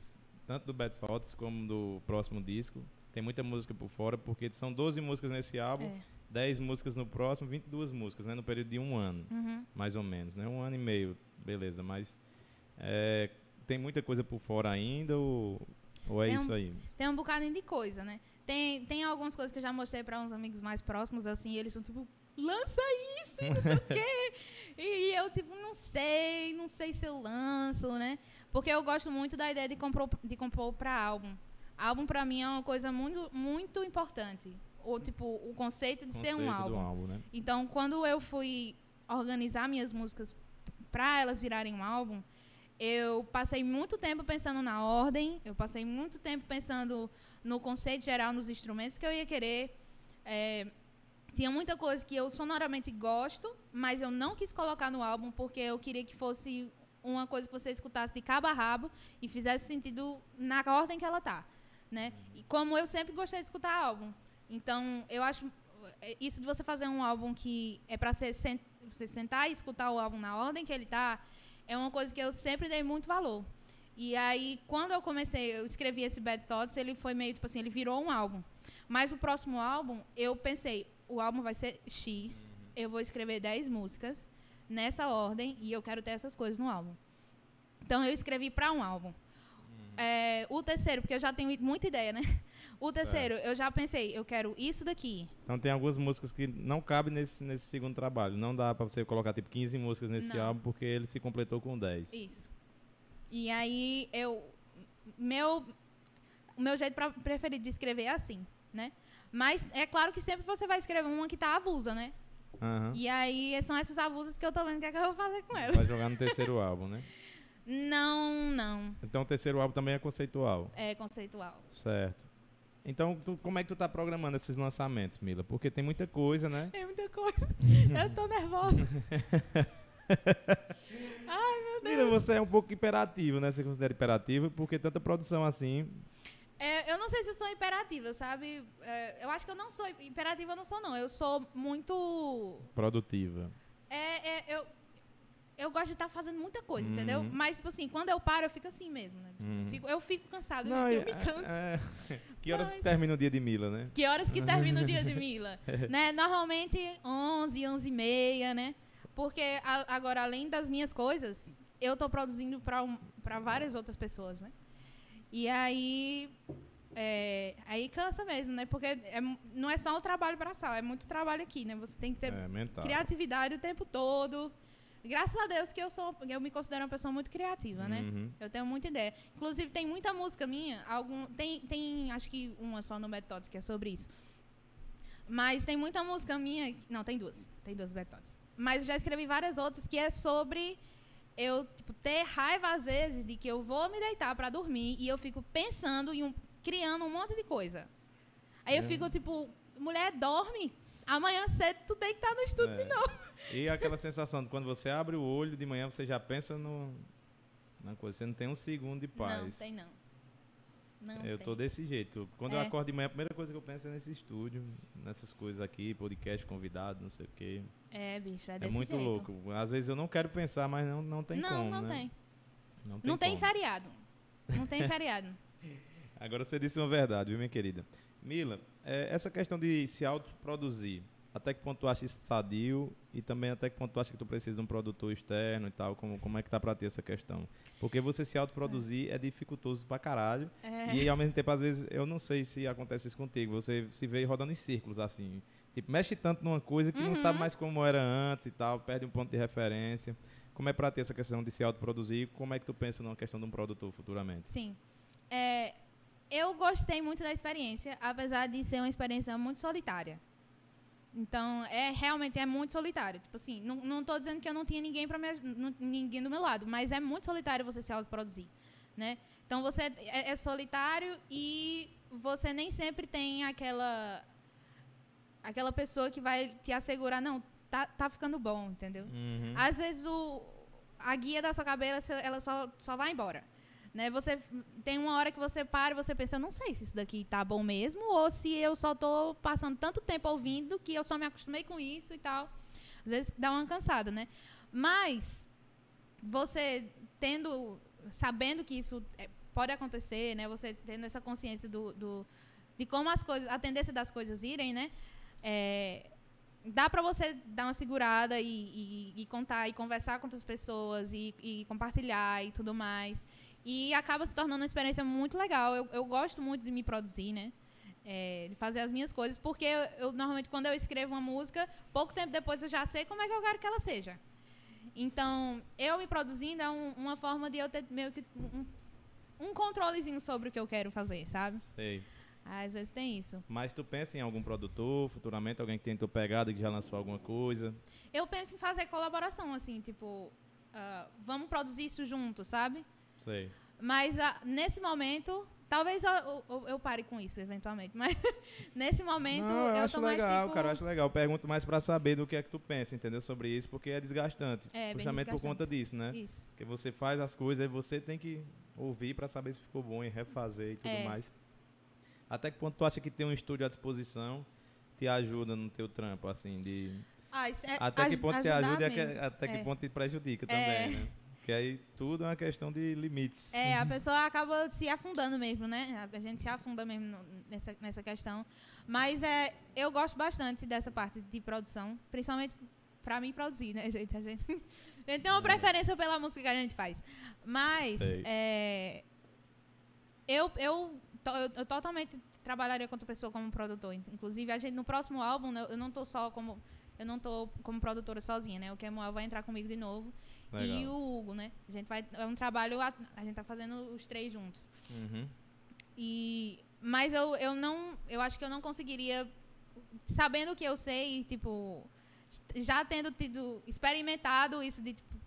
Eu decidi o que vai acontecer na minha música. Uhum. Eu acho que eu não conseguiria, tipo, só entregar, sabe? Dizer, faz. Sa- A não ser que fosse uma pessoa, tipo, super. Que eu, que eu já conhecesse o trabalho, que fosse muito fã e tal. Mas mesmo assim, eu ainda ia ficar meio, tipo, querendo dar pitaco. É, é, é difícil. É, É eu- difícil. é também uma coisa que bandas pecam às vezes, é se prender muito no que eu fiz, eu quero que seja assim, dificultando o trabalho do produtor às É. vezes. E isso gera desgaste, cara, gera desgaste. Gera Inclusive em, em bandas de nível mundial, Grandes. até os Beatles passaram por isso, por questões de eu quero que seja assim e É. Paul McCartney dizendo como é que o George Harrison tem que tocar. A música é assim, toca É. é assim e tal. Não, a pessoa tem. A gente tem que ter muito, muito apreço e respeito por qualquer pessoa que a gente for trabalhar, né? É uma coisa que eu tô escutando bastante agora que eu na- nessa frente de produção. E muitas pessoas que estão vindo produzir comigo, elas ficam tipo, nossa, mas você é muito tranquilo para produzir, não sei o quê, você Uhum. escuta e tal. Eu digo, gente, é claro, era o que eu ia querer se alguém tivesse produzindo uma coisa que eu escrevi, sabe? É. Então eu acho essa parte. E você tem que saber escutar mesmo. É, É, tem- isso que eu ia te perguntar. A próxima sequência era isso. Como é que tá é, a questão da- dos músicos que tu tá produzindo e tal? É, como é que impacta para ti essa questão também no teu trabalho, às vezes, de tipo, eu poderia estar produzindo meu Ah. disco, estão produzindo o seu, então vamos fazer assim. Vamos fazer assim. Não, mas eu acho que. Eu espero. da- Daqui a pouco a gente olha o chat pra saber se eu estou errada. Não, não, vou- vou Mas quem tá produzindo comigo agora, eu acredito que tá todo mundo bem feliz. Eu espero, eu faço de tudo pra vocês serem felizes. E Com certeza a galera deve estar gostando das produções e tal. Pergunto mais para saber de ti como é a tua relação nessa, com Sim, questão de eu- produzir outros músicos e tal. eu tenho, eu tenho um, nível de respeito que eu acho que às vezes é até maior do que eu tenho pelas minhas músicas, sabe? Com as músicas das outras pessoas. Uhum. É, então eu, eu fico mais nervosa fazendo os, os de outras pessoas do que fazendo o meu. Eu, eu dou mais atenção, eu dou mais tempo, eu tento o tempo todo é, ficar falando para a pessoa que, ó, você está gostando, o, que é que a gente quer, o que é que a gente pode fazer e tal. Mesmo eu- eles aceitando muito bem as sugestões. Então até agora todo mundo que trabalhou comigo é, aceita muito bem o que eu digo, ó, eu acho que se a gente fizer isso daqui fica legal. Aí sim, vamos fazer e tal, né? Mas sempre com esse cuidado para não. ah, ah, pra- pra- na verdade, para tornar a experiência de você produzir menos estressante. Porque produzir é estressante. Demais, demais. Qualquer pessoa que chegar para você e dizer que, que não, é tranquilo demais, tal, não é. É Uhum. muito estressante. É, é um processo que só a parte de gravação, gravar é estressante. Nossa, não me fala, cara. Estúdio, é, até na entrevista do Lucas ele fala isso. Estúdio é uma lupa. Ele tanto vai aumentar os seus acertos, como vai deixar na cara todos os seus erros. Se Isso. acontecer alguma coisa que bater na trave aqui, você vai ter que refazer até aquilo ali ficar É. apresentável, porque vai ficar muito na cara que não tá legal, entendeu? E isso é um processo muito pesado, é muito estressante, sabe? Então, eu sabendo disso, porque eu comecei a me gravar. Então, Uhum. quando eu fui gravar, eu só gravei só uma vez que outra pessoa veio me gravar. Mas depois disso já fui eu, eu própria me gravando. Aham. Então, quando eu comecei, eu fiquei, teve logo aquele baque, né? Tipo assim, meu Deus, eu não sei fazer isso. eu não sei. Mas aí depois você vai percebendo que não, é, é outra, outra vida. Você tocar ao vivo e você tocar em estúdio. É Uhum. diferente, sabe? E aí é uma coisa que você tem que ir se acostumando. E o músico, normalmente, quando ele chega pra gravar, ele chega assustado. E o trabalho do produtor não é só dar ideia. Aham. É você garantir com que aquela sessão de gravação, ela flua o melhor que ela possa fluir. Então, é você garantir que a pessoa vai estar confortável, entendeu? Garantir que ela não precisa ficar nervosa porque ela errou uma vez, Uhum. sabe? Não ficar naquele negócio, tipo, O tempo, meu o Deus, tempo. o tempo, o tempo. Se não der hoje, vai ter que marcar outra. Mas não precisa, não vai ajudar nada você ficar ataçanando a vida do Uhum. coitado do músico, entendeu? Aham. E a gente tem que ter muito respeito com esses músicos que vão gravar, e por- porque normalmente eles, da- de primeira, eles ficam com essa, esse, esse choque, né? Tipo, meu Deus, eu não tô sabendo fazer isso daqui. Uhum. Eu faço isso todo dia, eu toco isso em casa, eu não, tô, eu não sei mais. Então, e é uma coisa que vai melhorando. Você vai gravando e você vai perdendo E até daí. pro né? ouvido do músico é engraçado o estúdio. Você toca em casa e pensa, pô, esse solo tá muito foda, tá, Tá bonito. Aí massa. quando você chega aqui e escuta no estúdio, cara, não era assim que eu ouvia não e tal. Porque às vezes você não tem a referência do que É. vai ficar, né? Como é que vai ser. E é um mundo, né, velho? É. Captação. Captação de sala, bicho, é assim uma questão que impacta demais né, no, no resultado final. Demais, demais. Eu tô assistindo muito, eu gosto muito do Family Mob, que é um estúdio de São Paulo e tal. Ele é mais voltado pro rock, né? Mais bandas de metal underground tocam lá, mas tem várias bandas de jazz e tal. Inclusive, o Coldplay já gravou lá nesse Que estúdio massa. tudo, quando fez uma turnê no Brasil. E lá agora no canal deles tem um cara lá que é o técnico de som deles e o técnico de sala, que eles chamam, que ele monta os microfones e tal e faz um vídeo explicando Eu que, que amo aquele isso. microfone tá ali, qual o tipo de microfone, quanto custa, onde é que compra e tal, como é a ambientação, como é que eles fazem. Às vezes eles fazem gravação ao vivo, da banda tocando ao vivo para fazer um clipe, né? Assim, Uhum. tipo, a banda ao vivão, só que eles separam tudo. É, o, o cubo, tem um cubo atrás do cara que tá desligado, né? O cara Sim. tá ouvindo, o cubo tá lá na outra sala sendo captado lá e tal. E é um mundo, cara, captação, É. microfone, essas coisas. Eu imagino tanto que você deve ter evoluído, né? Com essa questão de fazer tudo isso sozinha e tudo. Demais. Como foi Demais. ti essa questão de contato com esses equipamentos, esses microfones, essa questão de diferença de capta captação, os softwares e tal? Sofreu muito? Eu sofri um pouquinho. Eu sofri um pouquinho, mas graças a Deus eu sofri com minhas coisas. Uhum. né? Porque eu podia voltar e refazer a qualquer momento, né?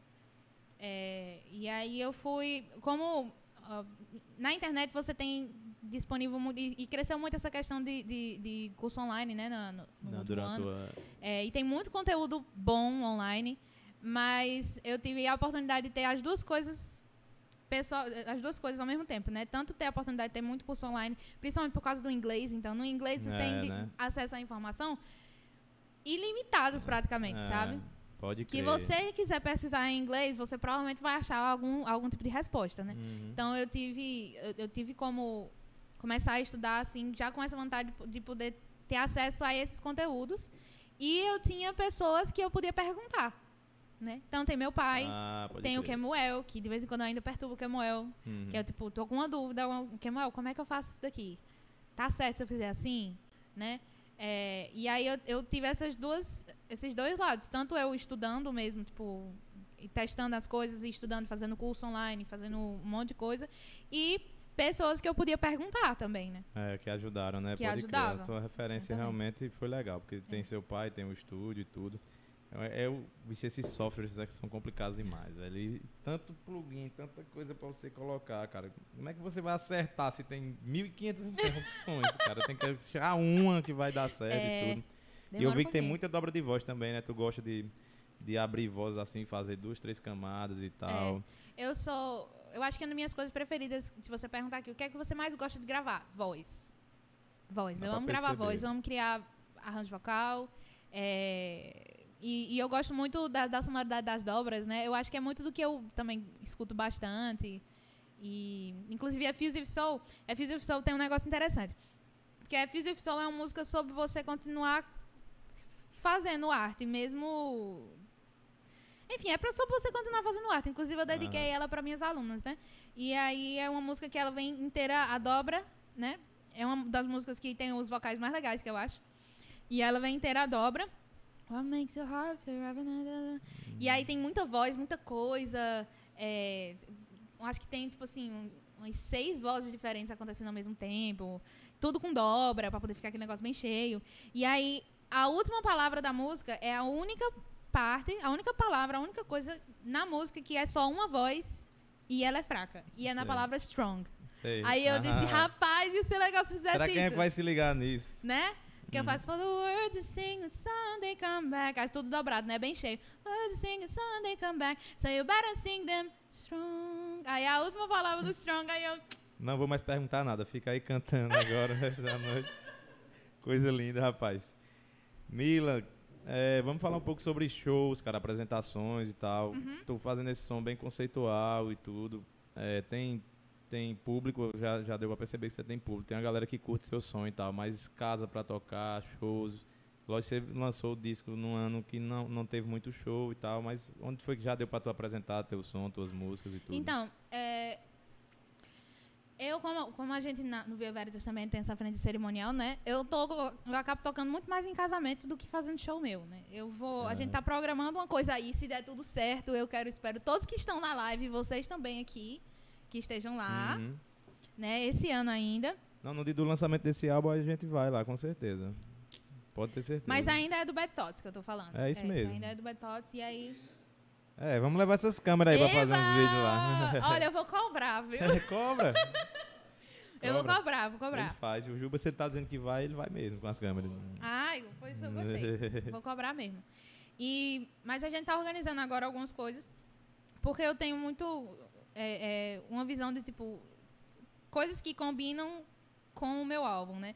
Então, às vezes, tipo, fazer um show, tipo, no, no, no, ah, sei lá, num restaurante, assim, não combina, entendeu? Uhum, Não combina. É, então, é, é- é muito um negócio mais, tipo, sei lá, Teatro, teatro, cafeteria, sabe? Tipo, coisa tipo bistrô. sei. É, que são coisas que eu realmente tô lá sempre. Né? É, Isso é importante pra mim. Não é só eu me meter num meio onde eu não convivo nem nada. Uhum. Mas pra mim é importante que é, on- onde quer que eu seja, onde quer que eu faça esse show ou, ou o jeito que eu faço o show seja muito real com, comigo mesmo. Uhum. Porque seria muito mais lucrativo, porque tem muita gente é- é, que é, ah, inclusive, mais velha e tudo mais, tem muito, ah, muito médico e tal, que frequenta lá o estúdio, os filhos e tudo mais, que gostam das minhas músicas, entendeu? Aham. E aí, o, o, o que tiver- tem mais sentido é eu fazer, tipo, um show super chique, um negócio assim, Sei. vender as, as mesas chiquérrimas e tal. Mas não é muito minha cara, Sei. sabe? Então eu tô, a gente tá tentando ver agora o- um meio termo, como é que a gente pode fazer isso.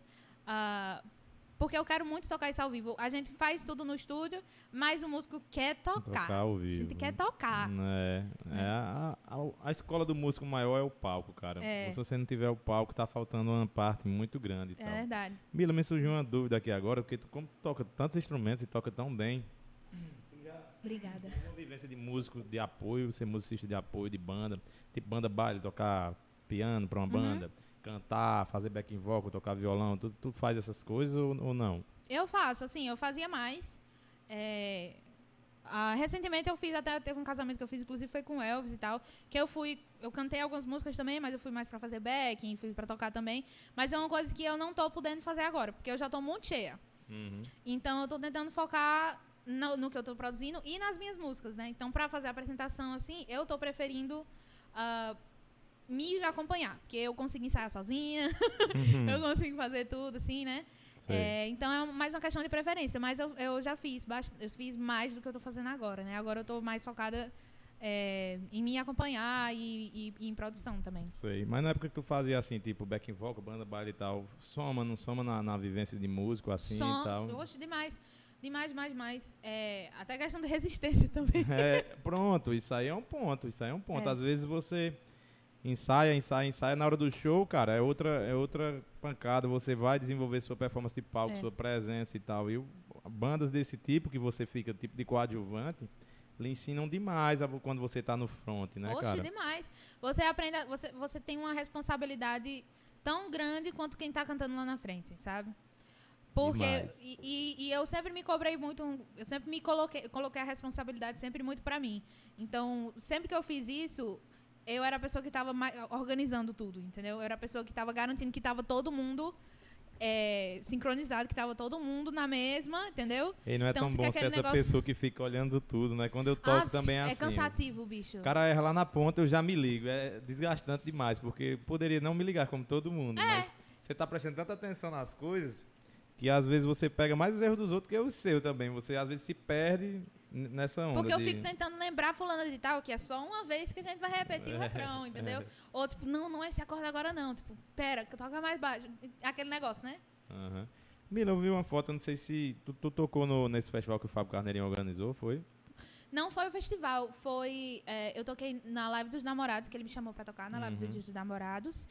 E foi lá no Sesc que a gente, que a gente fez a live, né? E depois ele me chamou pra tocar na casa dele, num show que ele fez. Assim, pessoal dele, sabe? Que massa. E aí foi uma experiência maravilhosa. O Fábio, nossa, eu sou muito fã dele. Ele é uma pessoa incrível, incrível mesmo, sabe? De, tipo, de merecer tudo que ele tá tendo agora e, e mais. É. E eu conheci ele na live dos Dias dos Namorados. E ele descobriu nesse dia que meu pai era meu pai. Ah, porque foi? eles têm uma história que meu, eu- eu- meu pai começou a.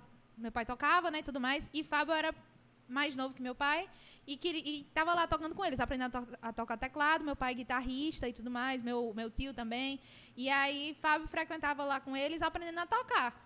Né? E aí teve, teve alguma, alguma coisa que aconteceu que a mãe, os pais de Fábio foram se mudar pra, pra São Paulo. Hum. Aí meu pai disse, não, não acredito que você vai embora. Aí tentou convencer a mãe de Fábio a deixar ele morar com meu pai. Ele ainda ficou um tempo lá na casa com meu pai, Que né? massa. E velho. aí, só que depois a gente se mudou pra Bahia, ele continuou, ele se mudou pra São Paulo também. E aí ele conheceu meu trabalho na internet, entrou em contato comigo e tudo mais. Disse, ó, gostei demais do seu trabalho, queria convidar pra você vir pra live dos namorados e tal. Aí, beleza. Eu sei que quando foi no dia, meu pai precisou confirmar alguma coisa, assim, aí pediu o número dele. Aí falou, né? E eles conversando e tal e tal. Ele descobriu no telefonema que eu era filha de Mário, É. né? E ele ficou, meu Deus, ela é filha de Mário, não sei o quê. Aí quando eu cheguei lá, já foi aquele negócio perguntando do meu pai e tal.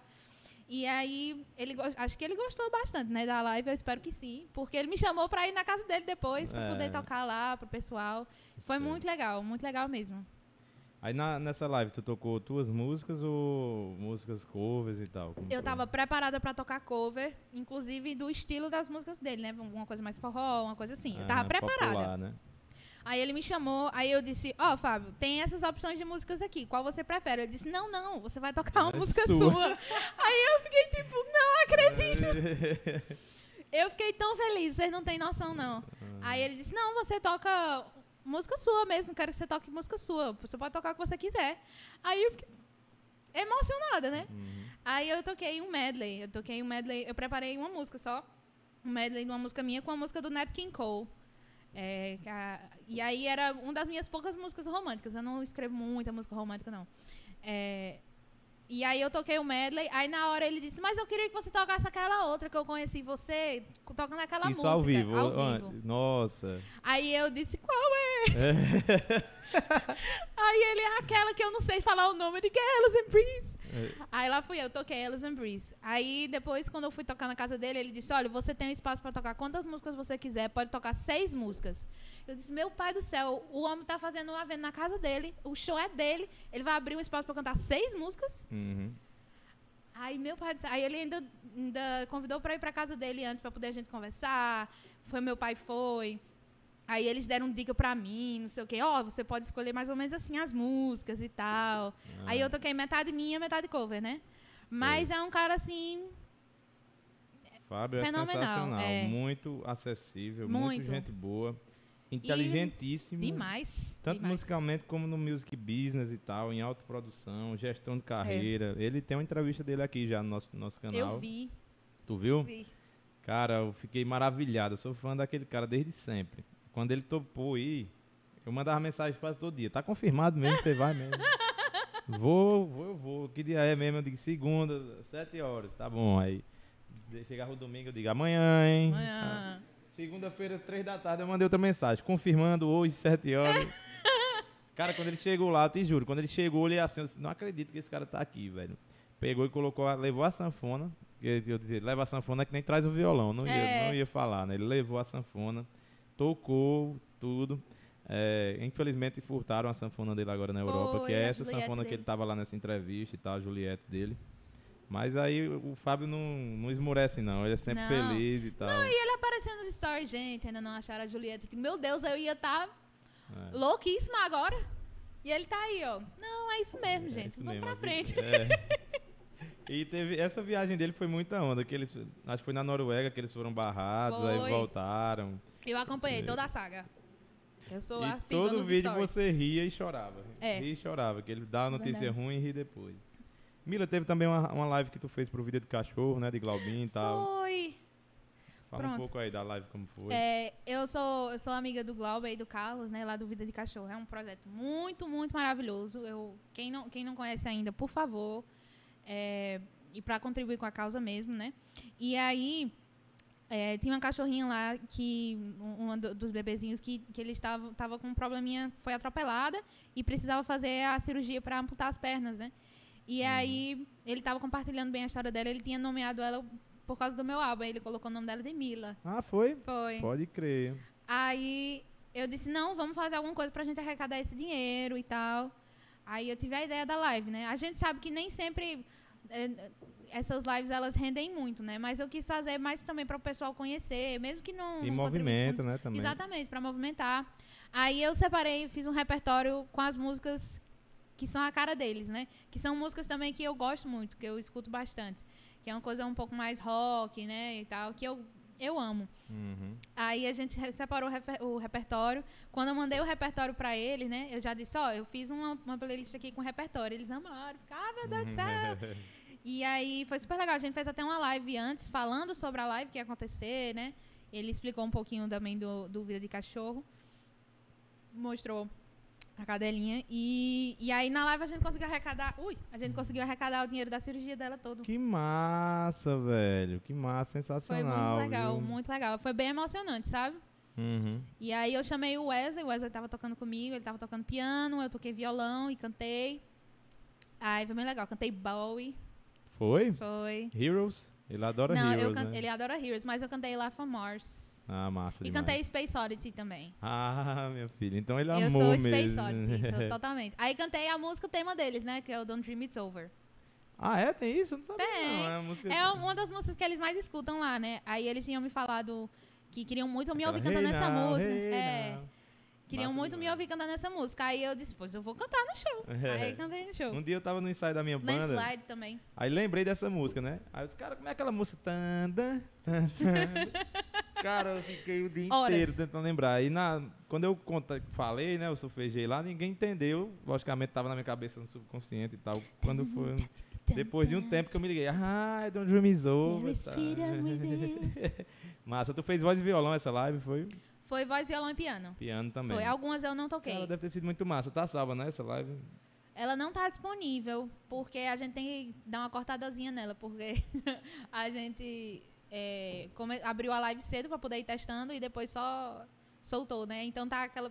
Ah, a live é- que era pra ter grande. tipo duas horas, tem tipo quatro. Nossa! Mas aí a gente vai editar pra poder. Vai editar e soltar, né? Faz isso, É. cara. Mila, a gente tá se caminhando pro final, mas não vai terminar agora. Eu só vou mandar um abraço aqui pros nossos patrocinadores. Agradecer demais, cara. A gente tá aqui, essa semana tá comemorando um ano de podcast, né?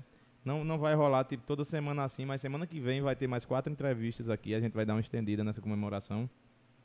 Graças a essa galera aqui, massa, que contribui com a gente. Por isso a gente tá conseguindo montar nossa estrutura e tal, que foi um passo importantíssimo, cara, no nosso projeto. Então, queria mandar um abraço para Gel Solos, meu querido amigo Paulo Silas, a Carlos do Porto, que é o dono da cervejaria do Porto aqui, cara, gente boa demais lá de Barbalho. Eu tive com ele no sábado, conversamos demais, inclusive pedi para ele vir aqui. Semana que vem vem um cervejeiro da, da, da do Porto, que é o Elton Gadelha. Vai ser muito massa o papo com o Elton.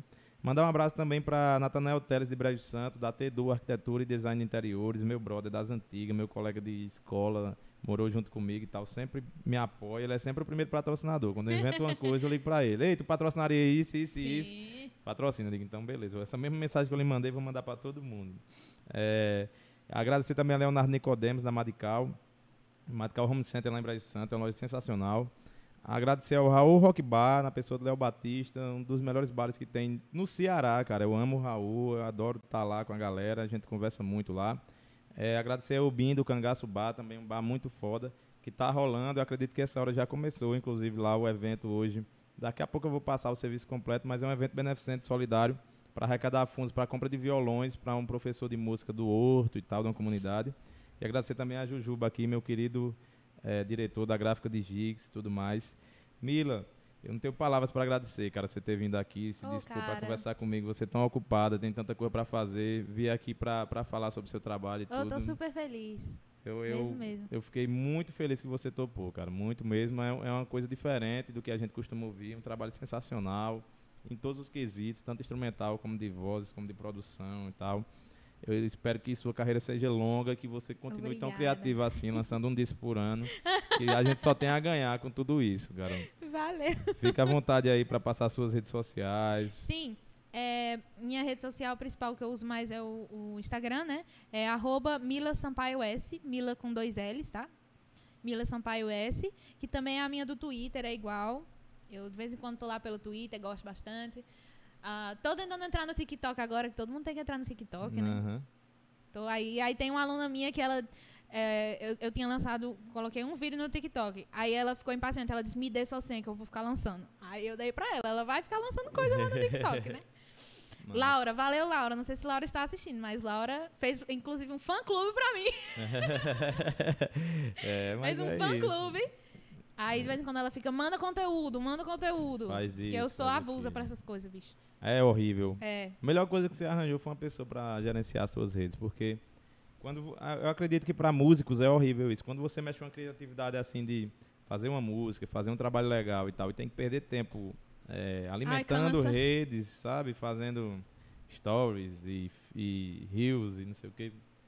É foda, cara. Isso dificulta também muitos trabalhos sensacionais de músicos e É. bandas que não tem tempo para alimentar seu Instagram. O contratante vai lá, não quer saber como é o disco do cara, como é a música do cara. Olha lá, só tem 2 mil seguidores, deve ser ruim. Vou contratar esse aqui que tem 10 mil. O cara que comprou 8 mil seguidores e tem um trabalho abaixo, tá, tá à frente por conta de uma rede social, cara. Eu não consigo entender isso, É sinceramente. complicado. Deixa eu passar aqui a programação da semana do Raul Rock Bar. Hoje, quarta-feira, é happy hour, né? Desde as 4 horas da tarde tá aberto lá. Tem promoção do camarão, é a quarta do litrão, né? Você chega lá, vai tomar litrão, acredito, de Itaipava com preço promocional. Amanhã, abre às 4, né? Tem promoção de cerveja local a 5,50 e o karaokê do Raul, que é sensacional. Tu curte karaokê, Mila? Ah, no banheiro, né? Tomando banho. Mas Cantando karaokê deve ser karaokê. massa demais pra ti, que tu chega lá bem assim, cantar aqui, aí chega lá destrói. Karaokê é massa demais. Pra mim que não sei cantar, eu me faço no karaokê, velho. Toda vez eu canto a É mesma divertido, música é divertido é massa demais. demais. Uma das vezes que eu mais me diverti lá no Raul foi num dia de karaokê, que a gente Não. começou a cantar Reginaldo Rossi, não sei o Oxi. quê. É, não, é assim, a gente brinca lá que karaokê até 10, depois das 10 é karaokê bebo.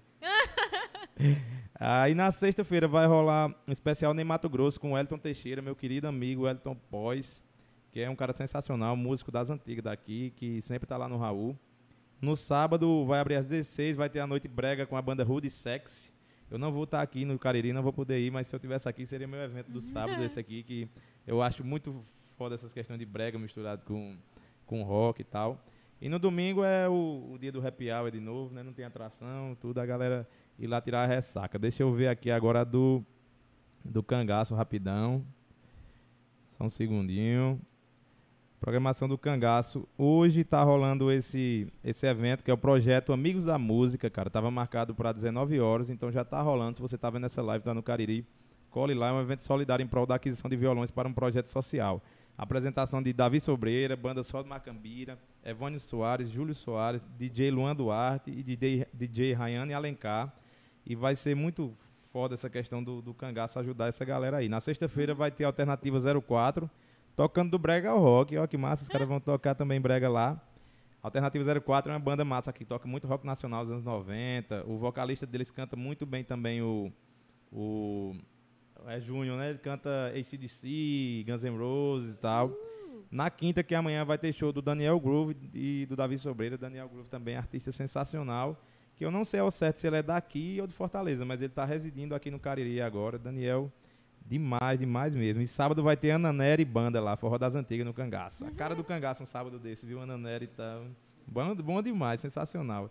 Velho, o espaço está aberto para você, Mila, se você se despedir, agradecer alguma coisa aí, falar com a galera do chat e tudo. Eu agradeço demais, velho, você ter vindo aqui. Massa, massa mesmo. Espero que você ter vindo aqui abra novos horizontes também pra gente, pegar outras pessoas Uhum. também fora do rock. A gente também sempre entrevista pessoas fora do rock, sempre rolou, mas nunca alguém assim de, de música clássica, com influências de canto lírico e tal, que é muito massa também de ver que tem uma pessoa aqui fazendo isso. Então, parabéns por tudo. Obrigada, Obrigado por Thiago. ter vindo. E volte mais vezes, cara. Depois vem Eu aqui com seu volto, pai pra ele falar do, Do, do estúdio né? e tudo. É, Fica à vontade. É, não, eu queria agradecer porque a gente que, que, que lança música assim por aqui, que é uma coisa mais independente também, né, de qualquer forma, é sempre uma emoção quando alguém diz assim, nossa, eu quero ouvir você falar sobre as suas músicas. Aí você fica tipo, não acredito! Bora! Então, se você quiser me chamar de novo, eu venho com certeza. e agradecer pelo espaço, eu gostei demais, viu? Tranquila, dava pra ficar falando um tempão, não era Com não? certeza. Dá- daria pra gente passar aqui horas e horas conversando. É, e eu sou tagarela quando começo a falar dessas Mas coisas. é bom, é assim. Eu gosto é quando você fala mesmo que eu- a, a gente deixa você explanar ao máximo aí e tudo. Você acha que se tiver algum assunto importante pra falar, alguma coisa, Uhum. você queira falar, a gente pode emendar logo agora. É? Pra terminar nesse assunto aí. Se você achar que eu esqueci de citar alguma coisa. Não, não, eu acho, que é, eu acho que é isso mesmo. Olha se tem alguma pergunta, sei lá, se É, alguém fez alguma deixa eu pergunta. ver aqui. A galera, a galera tava pedindo mais abraço. A galera quer, quer saber de Abraço, você. gente. Sintam-se Aí, ó, abraçados. A e Larissa dizendo que orgulho demais de você. Oh, É, Tiago Martins dizendo um abraço ao seu futuro aluno. Guto mandando palmas. O Elvis falando que adora gravar vozes. Que você é um ícone como produtora. oh, meu Deus. Massa demais. Chat hoje bombou também. Agradeço a todo mundo aí, viu, galera? Agradeço, gente. Um beijão pra vocês que estavam aí assistindo eu tagarelando aqui, junto com o Thiago. E só agradecer mesmo, pedir pra vocês escutem meu álbum, tá bom, gente? Ó, que horas são? Agora são 9h35. 9h35, horário perfeito pra você abrir o Spotify e escutar um álbum chamado Bad Thoughts. Tá bom? Horário perfeito, inclusive vão lá, porque vale a pena. Eu trabalhei aqui só pra aquele álbum. E o pessoal disse que é bom. Inclusive, eu tô super feliz, bicho. O pessoal da Scalene me segue. Sério? Que massa, velho. Scalene é bandaça aí. eu tô na playlist do cenário. Tomás. Que foda, Pela velho. segunda vez. Que foda. Como foi que rolou esse contato aí? Foi do nada mesmo? ou- Eu, eu é, o Gustavo Bertoni de vez em quando abre umas coisas no Instagram dele, né? Pedindo caixinha de pergunta, não sei o quê. Aí ele pediu pra gente ma- mandar progressões que a gente achava meio troncha, mas que a gente gostava. Hum. Aí eu mandei uma de uma música minha que eu nem finalizei, inclusive.